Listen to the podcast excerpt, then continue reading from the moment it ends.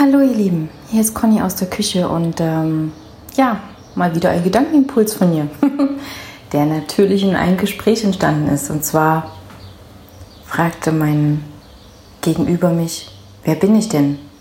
Ist das, was ich gerade bin, das, was ich tatsächlich bin oder ist das das, was andere sagen, dass ich das bin? Hm, spannende Frage, oder? Du kannst dich auch fragen, wer bin ich denn nicht? Weil das, was du jetzt gerade bist, in dem Augenblick, das bist du einerseits und andererseits bist du es nicht. Ich bin zum Beispiel klein, um zu erkennen, dass ich trotzdem riesengroß bin. Natürlich nicht in der Körpergröße, sondern anders.